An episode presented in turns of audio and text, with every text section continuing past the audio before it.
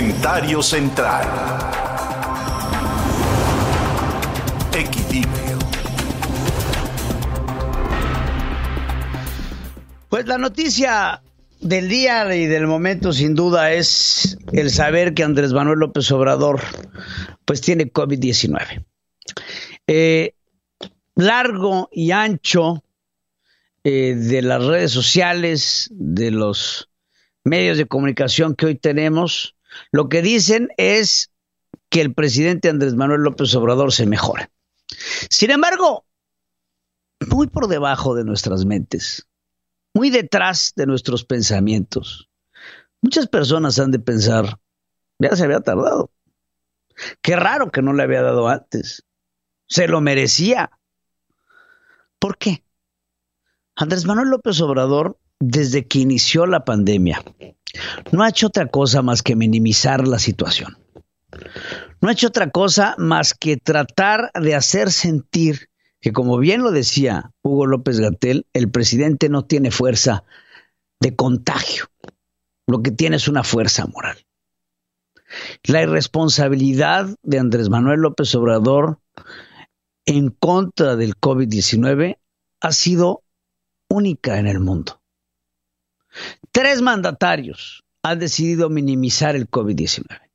Han decidido hacer menos a la enfermedad y no seguir las recomendaciones de los expertos, ignorar a los científicos, hacer caso omiso a los clamores de la medicina internacional, no se diga la interna. Donald Trump, Jair Bolsonaro y Andrés Manuel López Obrador. Cabe mencionar que en estos tres países los índices de fatalidad y de contagio están por los cielos. Estados Unidos se acerca ya al medio millón de infectados y al medio millón de muertos. 25 millones de personas están infectadas de coronavirus en Estados Unidos producto de un mal manejo de la pandemia. En México los números no son alentadores. 150 mil muertos y un número importante de infectados. En Brasil la situación es la misma. Andrés Manuel López Obrador, desde que inició la pandemia, ha dado remedios para combatirla. El corazón del detente, no robar, no traicionar, no mentir. ¿Qué salió mal, Andrés? Nos ha dicho que eh, el coronavirus no pasa nada, sigan saliendo con sus familias, que el usar cubrebocas eh, no ha sido recomendado por los expertos. Hemos visto al presidente intentar manipular la opinión pública de lo que sucede en el país. A pesar de los distintos eh, pedimentos al Ejecutivo a que se quede en su casa, vemos un responsable de la pandemia vacacionando y dando palmaditas en las pompas a su pareja. Cuando pidió durante meses que la gente no saliera de su casa. Vemos una ciudad de México con un semáforo rojo, rojo chiclamino. Y aún así, el presidente de México, en vez de dar el ejemplo de civilidad, de coherencia, de cordura, reactiva sus giras al interior del país, viajando en avión comercial, haciendo lo que se le pega su gana, esperando o tentando. No sabemos. El último grado de irresponsabilidad se lo tiene que llevar este fin de semana. Los síntomas del COVID no aparecen de un día a otro. No es de que hoy me duermo perfecto y mañana ah, no puedo respirar. No.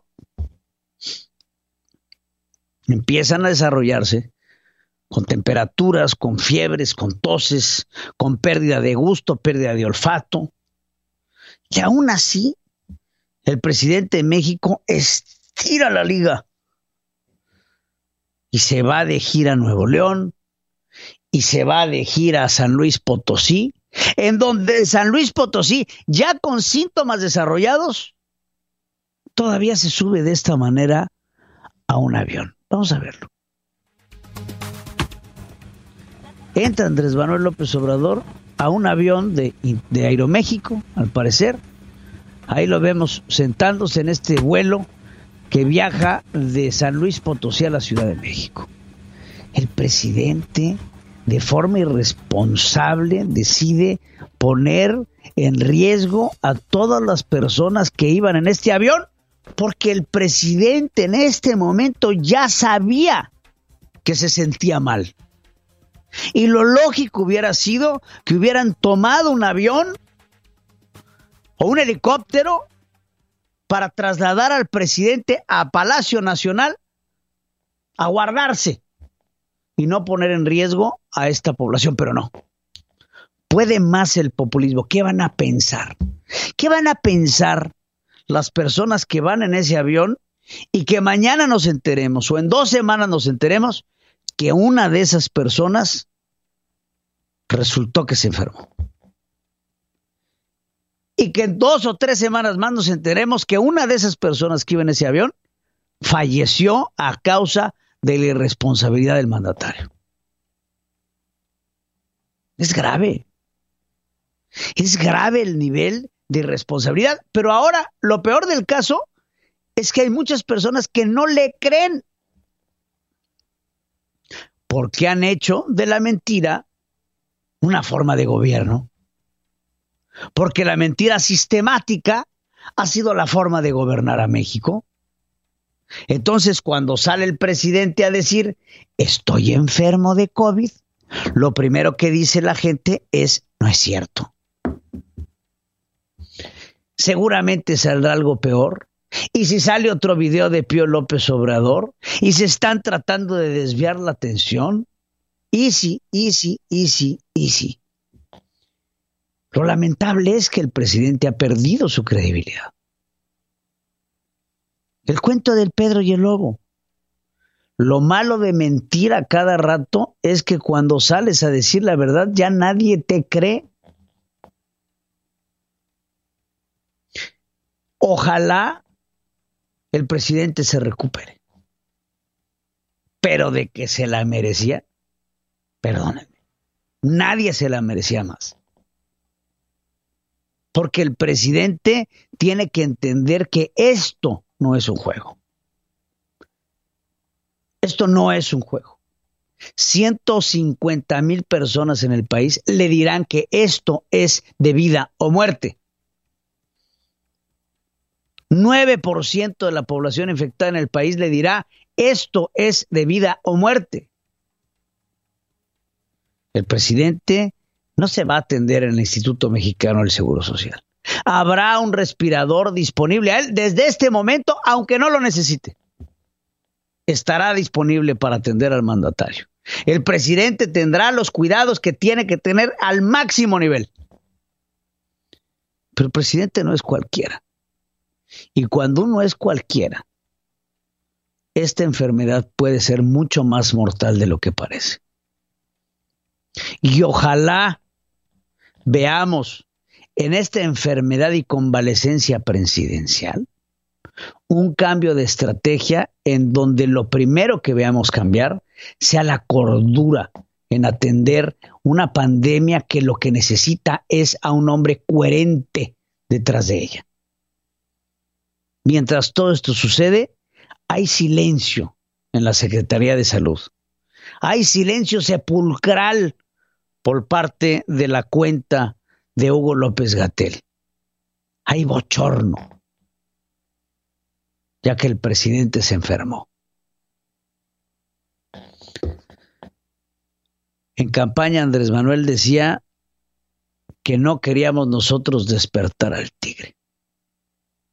Al parecer no lo despertó, pero bien que le está rascando las patitas.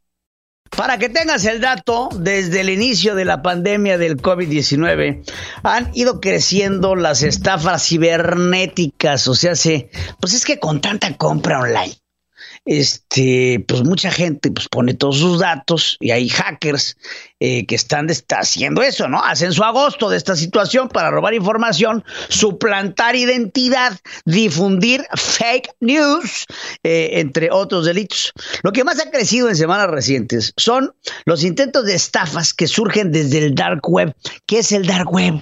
El dark web es el Internet debajo del Internet. Usted conoce las plataformas, pues las normalitas, ¿no? Las fresonas, Yahoo, Google, Safari, etcétera, etcétera. Pero Dentro, debajo de estas plataformas fresonas, existe lo que se conoce el dark web, que en el dark web no es como el Internet que usted conoce, esa base de, codificación binaria, eh, tiene, está cifrado, hay que ser hacker para poder accesar, usted y yo, que apenas sabemos prender un celular, no vamos a poderlo hacer, pero ahí en este deep web es donde surgen estos ataques, ¿no?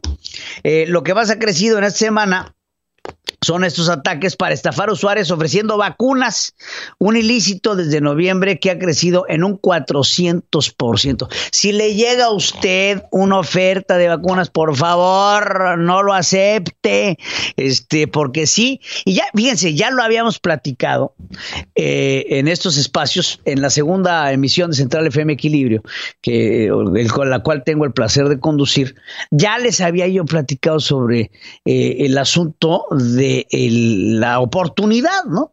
Imagínense ustedes una vacuna de COVID-19 en, eh, en, Estados Unidos, eh, ahorita de forma ilegal, se está pagando en 20 mil dólares. 20 mil dólares está pagando por una vacuna. Por lo tanto, pues esto genera eh, una, un beneficio, costo impresionante para el crimen organizado que buscará robar vacunas para después ponerlas. Miren, por ejemplo, aquí tenemos un ejemplo en donde están poniendo eh, una, una, una, una oferta para poder vender la vacuna del COVID-19.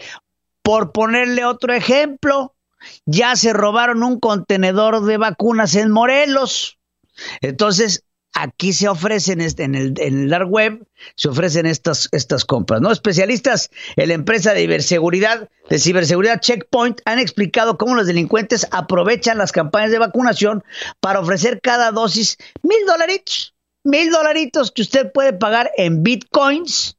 Y este, ahí está Available Coronavirus Vaccine en Alemania, en los Estados Unidos, papá, papá mil dolaritos y se manda la vacuna, cosa que no es cierto. En estos últimos días, el Buró Federal de Investigaciones, el FBI en los Estados Unidos, como la Europol, han alertado sobre este tipo de estafas, informando que hay cada vez más dominios relacionados con esta vacuna, para que tenga usted el dato y sobre todo la advertencia.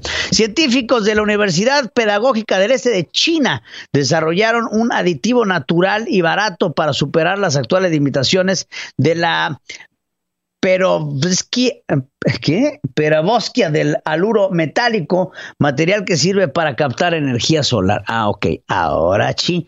La, la, el metalito que ponen por las energías solares, ¿no? En estas ópticas. Para esto aprovechan propiedades eléctricas, químicas, ópticas y de estabilidad de la capsina, que es una sustancia que se extrae de los chiles, que es la que provoca la sensación de irritante al comerlos.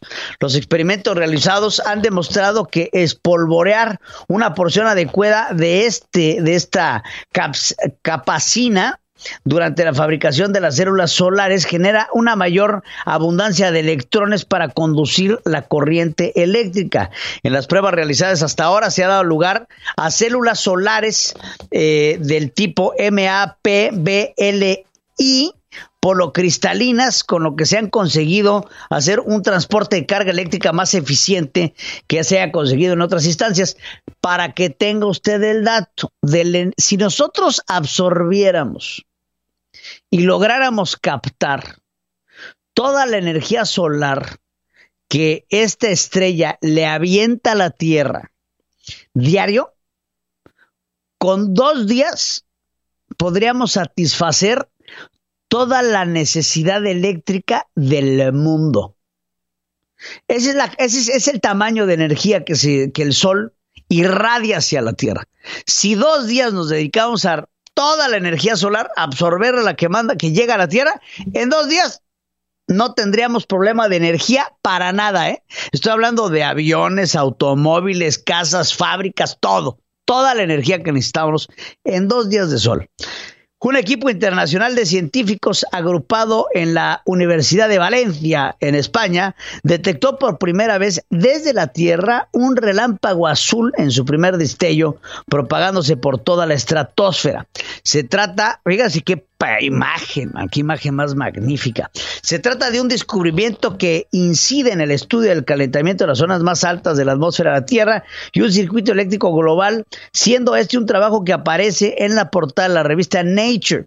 Más allá de lo que conocemos como los rayos comunes de una tormenta, existen otros rayos que aparecen como descargas intensamente azules que ascienden desde una nube hasta las capas más elevadas de la atmósfera. Fíjense esta destello de electricidad.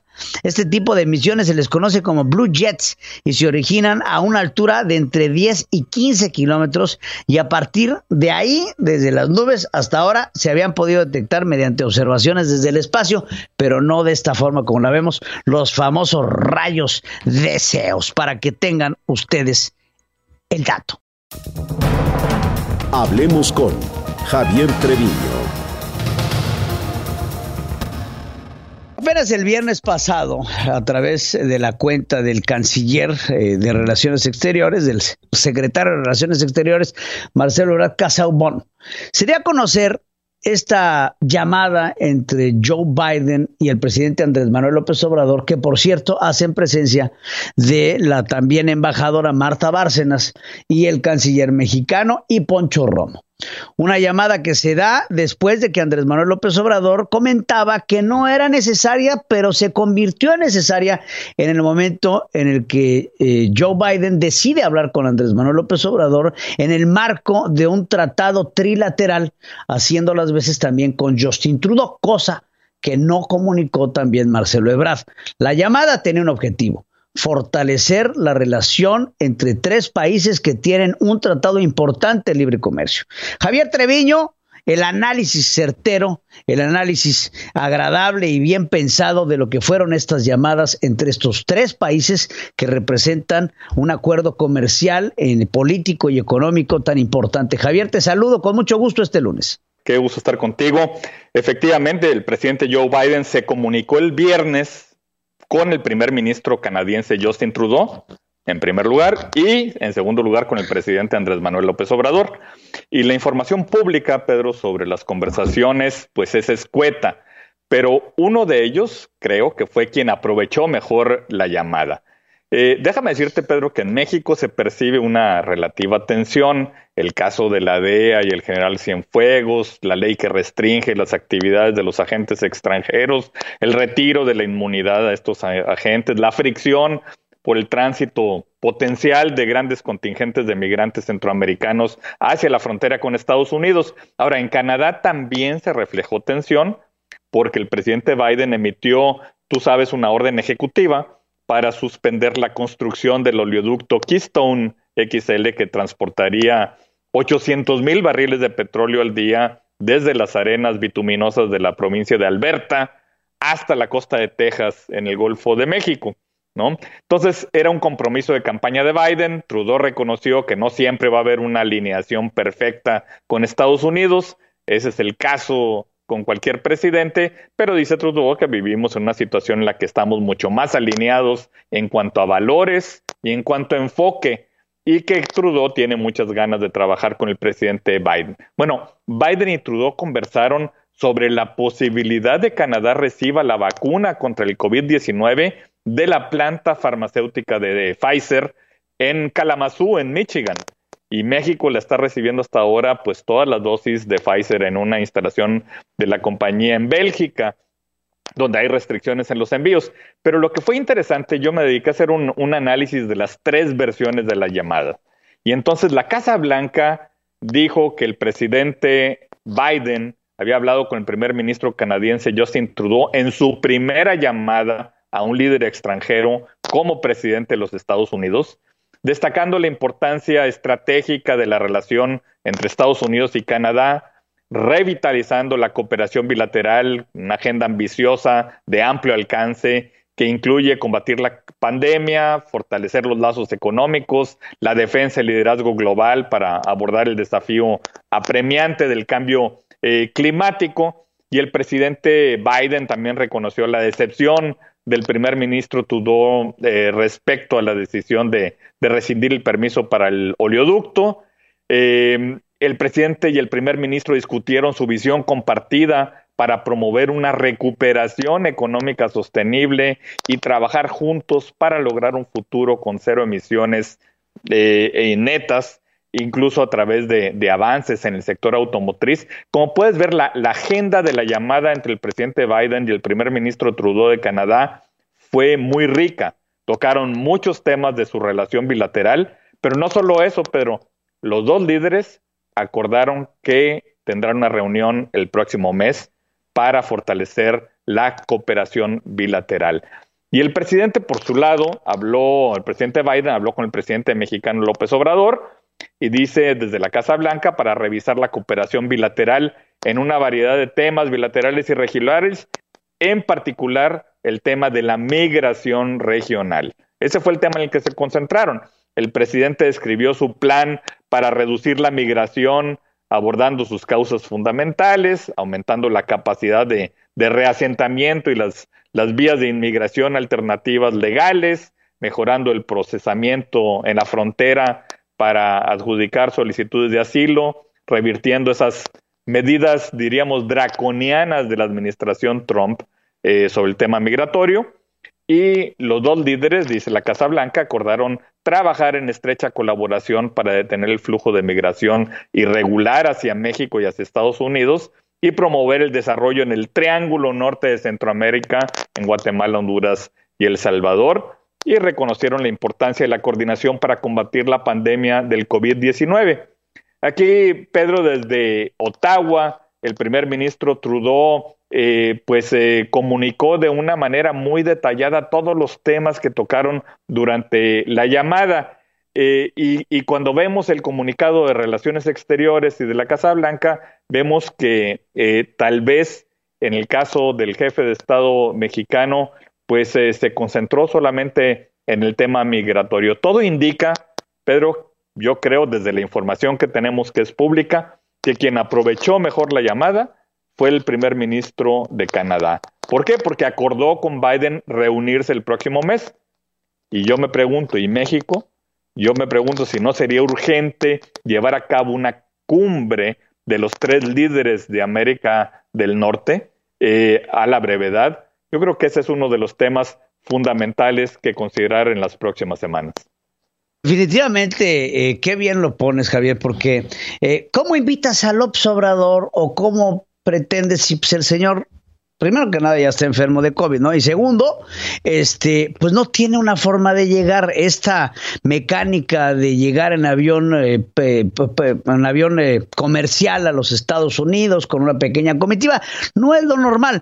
Claro que también eh, ¿qué opinas acerca de la llamada de Andrés Manuel López Obrador con Vladimir Putin? Porque por un lado recibe la llamada de Biden y por el otro lado lo recibe con espada de Damocles al tener esta llamada casi casi al día siguiente con Vladimir Putin y te pido tu opinión al respecto con esta doble postura que pareciera que Andrés Manuel López Obrador está cambiando de cancha de Washington a Moscú. Y eso llama la atención a un país que geoestratégica y geopolíticamente es muy importante para los Estados Unidos. Bueno, sin duda vamos a esperar cuál es el reporte de la llamada que se está haciendo, que se hizo eh, hace unos eh, minutos con el presidente de la Federación Rusa. Eh, sin duda, aquí no debemos perder de vista de que supuestamente la intención por parte del gobierno de México es poder asegurar las dosis de la vacuna Sputnik 5 eh, para, para México. Pero cuando analizamos la tradición y sobre todo la posición de la política exterior de Rusia en este momento en América Latina, yo diría que es la diplomacia de las vacunas y el acercamiento que tiene eh, el, presidente de la Federación Rusa con países como Argentina, Bolivia, Nicaragua, Cuba, eh, Venezuela. Eh, y entonces hay toda una estrategia de acercamiento eh, y de penetración de la Federación Rusa en esta región del mundo, justamente en el cambio de administración en los Estados Unidos. Así es de que eh, es algo delicado, tendremos que analizarlo con, con mucho cuidado, pero no es un tema solamente de vacunas, es un tema de geopolítica internacional y de alineación eh, y de la correlación de fuerzas en el mundo. ¿no? Exactamente, y así lo veo precisamente porque no hemos visto una relación con Rusia tan mala desde la Guerra Fría con los Estados Unidos. Claro, esto producto de una rispidez entre la interacción de los rusos con las elecciones en los Estados Unidos, la relación con Donald Trump, un presidente que no le supo poner un alto a Vladimir Putin, pero todo esto al final del día tiene una correlación y un seguimiento y un drive que seguirá eh, y estará Rusia tratando de permear sus, sus intereses en América y vemos a México como un país que no tenía mucha relación bilateral con los rusos y que ahora con el pretexto de la vacuna, podría bien ampliar sus relaciones y lo hemos visto en varios sectores. Entonces, eh, pues estaremos muy al pendiente, como bien lo dices, Javier, de lo que suceda en este ámbito internacional. Como siempre, acertadísimos tus comentarios.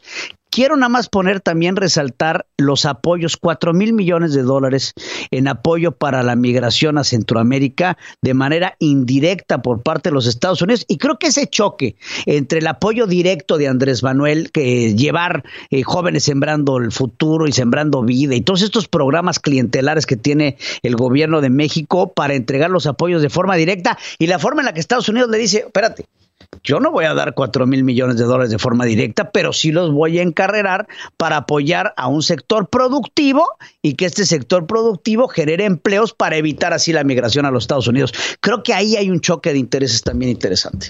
Eh, es correcto. Y la otra cosa que tenemos que ver el día de hoy es el anuncio del presidente Biden de la iniciativa de de Buy American, o sea, es de, de, comprar productos hechos en los Estados Unidos y el impacto que puede tener en México. Entonces hay temas delicados, por eso es lo importante de mantener una relación bien estructurada entre México y Estados Unidos y, y, que no andemos experimentando algunas otras cosas.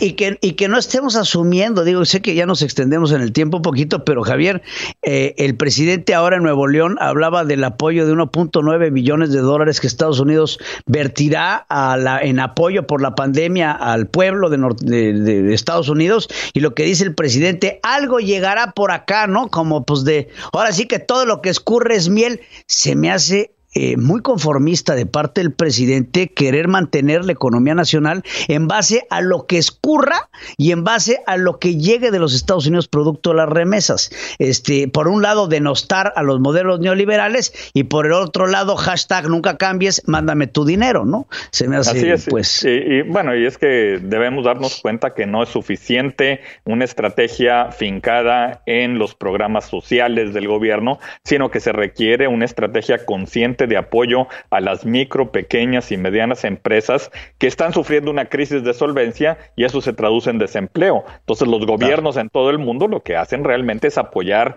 a las empresas para que puedan hacer frente a esta recesión autoinfligida eh, por la pandemia. Pues eso es a lo que le llama el presidente los modelos tecnocráticos neoliberales, que se oye rimbombante. Mi querido Javier, te mando un abrazo, como siempre, un placer hablar contigo y aprender de todo lo que tienes que opinar. Gracias, Javier. Gracias, Pedro. El planeta tiene voz y se expresa en equilibrio. Política Internacional con Adriana Braniff. Gracias por continuar con nosotros aquí en Central FM Equilibrio, con el gusto de tener a mi querida Adriana Braniff ahora en la política internacional. Sin antes mencionar que se acerca peligrosamente el Día de la Candelaria. Ya se acerca. Eh, y estamos ansiosos, eh, no solamente de recibir los tamales prometidos, sí, sino que el 8 de febrero inicia el impeachment de Donald Trump. Tenemos muchos temas y sí estoy a la búsqueda de las hojas de plátano Porque han de saber que los tamales favoritos de Pedro son los oaxaqueños. Sin duda, sin duda son mejores, ¿no? Sí. Sin duda. Son buenísimos. Pero, sin duda. O sea, no hay, no hay, no hay, no hay, no hay preguntas. No hay sobre pregunta. ello, no. Oye, eh, 8 de febrero ya tenemos el inicio de lo que podrá ser el impeachment del presidente Donald Trump. Sale Chuck Schumer a decir, va a ser rápido, pero tenemos más cosas que hacer. Así es, es allá. Hoy, hace ya en, el transcurso de la mañana, Nancy Pelosi va a mandar al Senado lo que es la acusación, que es incitación de la violencia. Mañana empezará a revisarse y a hacer las pláticas correspondientes dentro del Senado y en febrero 8 empezará o será ya el, eh, oficialmente el juicio. Me me llama la atención que dice Schumer, dice, va a ser rápido y tenemos cosas más importantes. No sé, como que ya no dándole tanta importancia al asunto. ¿Tú, qué- tú crees que sí se lo pasen a rayar o...? Pues parece ser que sí. Yo creo que es el debate. Ese debate, yo hay que esperar a ver qué pasa hoy cuando manden al Senado esto. Va a haber algún tipo de declaración. En la segunda misión seguramente lo platicamos, eh, porque pues ahorita apenas se está desarrollando. Sí va a ser. Schumer como que se puso muy nervioso y también ahí como que trastabilló y ya fue también asunto de memes todo lo que dijo. Pero bueno, eso es lo que está pasando. En otro asunto, Pedro, y eh, pensando... Las de- llamadas, ¿no? ¿Mandé? La llamada, sí, la llamada ayer antes de saber que Andrés Manuel tenía coronavirus, eh, pues pensé que era importante hablar de la llamada de Biden tanto a AMLO como a Justin Trudeau. Se me hace importante y después de saber que tiene coronavirus me pareció aún más importante tocar el tema. Eh, y sí, eh, ya lo tocó Javier Treviño muy oportunamente y el, tem- el tema esta mañana y comparto muchos de sus, de sus puntos. La llamada fue el viernes a las 6 de la tarde y aquí el viernes a las 2 de la tarde contigo especulábamos de qué iban a hablar. Especulábamos de qué iban a hablar y comentábamos que Marcelo anunciaba como que eh, Joe Biden eh, le había hablado para que fuera México uno de los principales y los primeros países con los que iba a hablar el mandatario estadounidense y eh, algo así como que era el chosen one, el chosen one de Biden. Y decíamos que no era así porque México eh, está dentro del paquete de América del Norte y es, es así. Para entender lo que pasa hay que ver el bosque y no el árbol solamente, ¿no? Aquí el, el árbol es la llamada y el bosque es lo que ha venido diciendo Joe Biden. La prioridad de Joe Biden, y lo dijo desde el día uno, eh, que ya fue la semana pasada, el, el miércoles, lo decía. Eh, mi prioridad no es ni el impeachment ni el terrorismo interno, que son asuntos importantes y los tiene agendados, pero la prioridad para Joe Biden es la pandemia.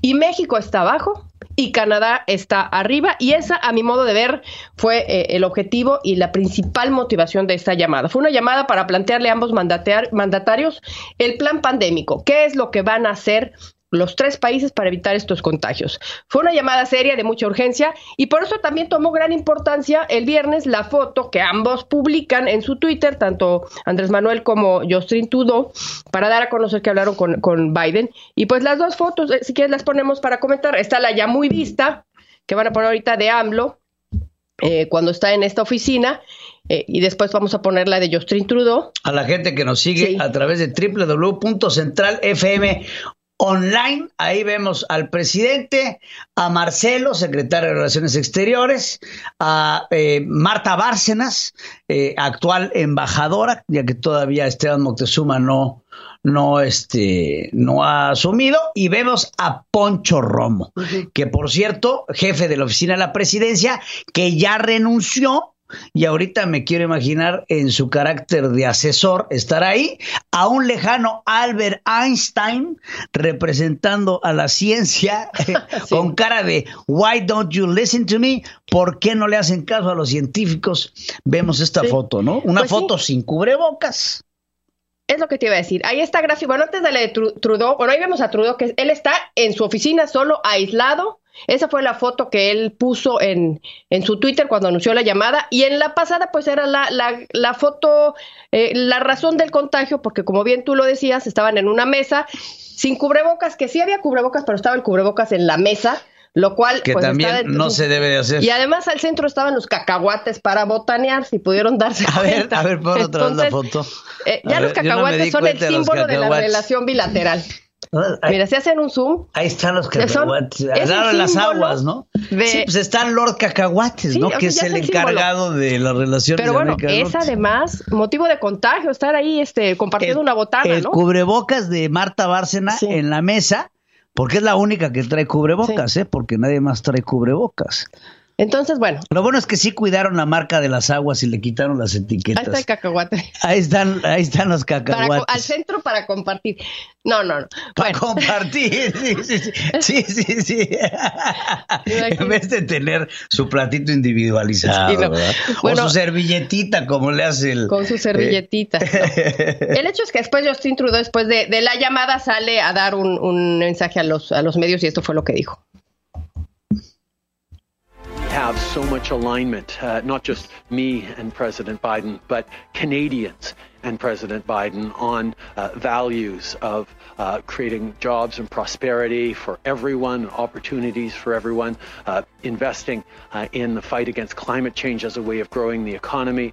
It's not always going to be uh, perfect alignment with the United States. That's the case with uh, any given uh, president. Uh, but uh, in a situation where we are much more aligned on values, on focus, on the work that needs to be done to give opportunities for everyone while we build a better future, uh, I'm very much looking forward to working with President Biden. Sí, aquí dice hay mucha mensaje, similitud ¿eh? de pensamiento, eh, no solo entre el presidente Biden y, y, yo, así lo dice, sino entre el presidente Biden y los canadienses en valores, en la necesidad de esfuerzos para luchar en contra del cambio climático. Pero el propósito de la, de la llamada fue la pandemia y la migración. Y si ponemos estos dos ingredientes en una licuadora, ingredientes que son pandemia, migración, y le prendemos, pues hay que entender el contexto para entender las noticias y si ponemos estos dos elementos juntos, pues sale que se va a hacer de ya para evitar los contagios en los tres países. Y aquí quiero poner sobre la mesa el plan de Estados Unidos y el plan de Canadá y el de México no, porque no lo conocemos, ¿no? ¿Qué va a hacer Estados Unidos? El viernes decía Biden, eh, y lo dijimos aquí en la segunda emisión, va a pedir, y ya desde el día martes, desde mañana, va a pedir una prueba negativa al entrar a los Estados Unidos. Cada visitante que llegue tiene que traer una prueba negativa de coronavirus y va a implementar lo de la cuarentena, que no sabemos cuándo empieza, ni cuántos días, ni cómo la van a vigilar.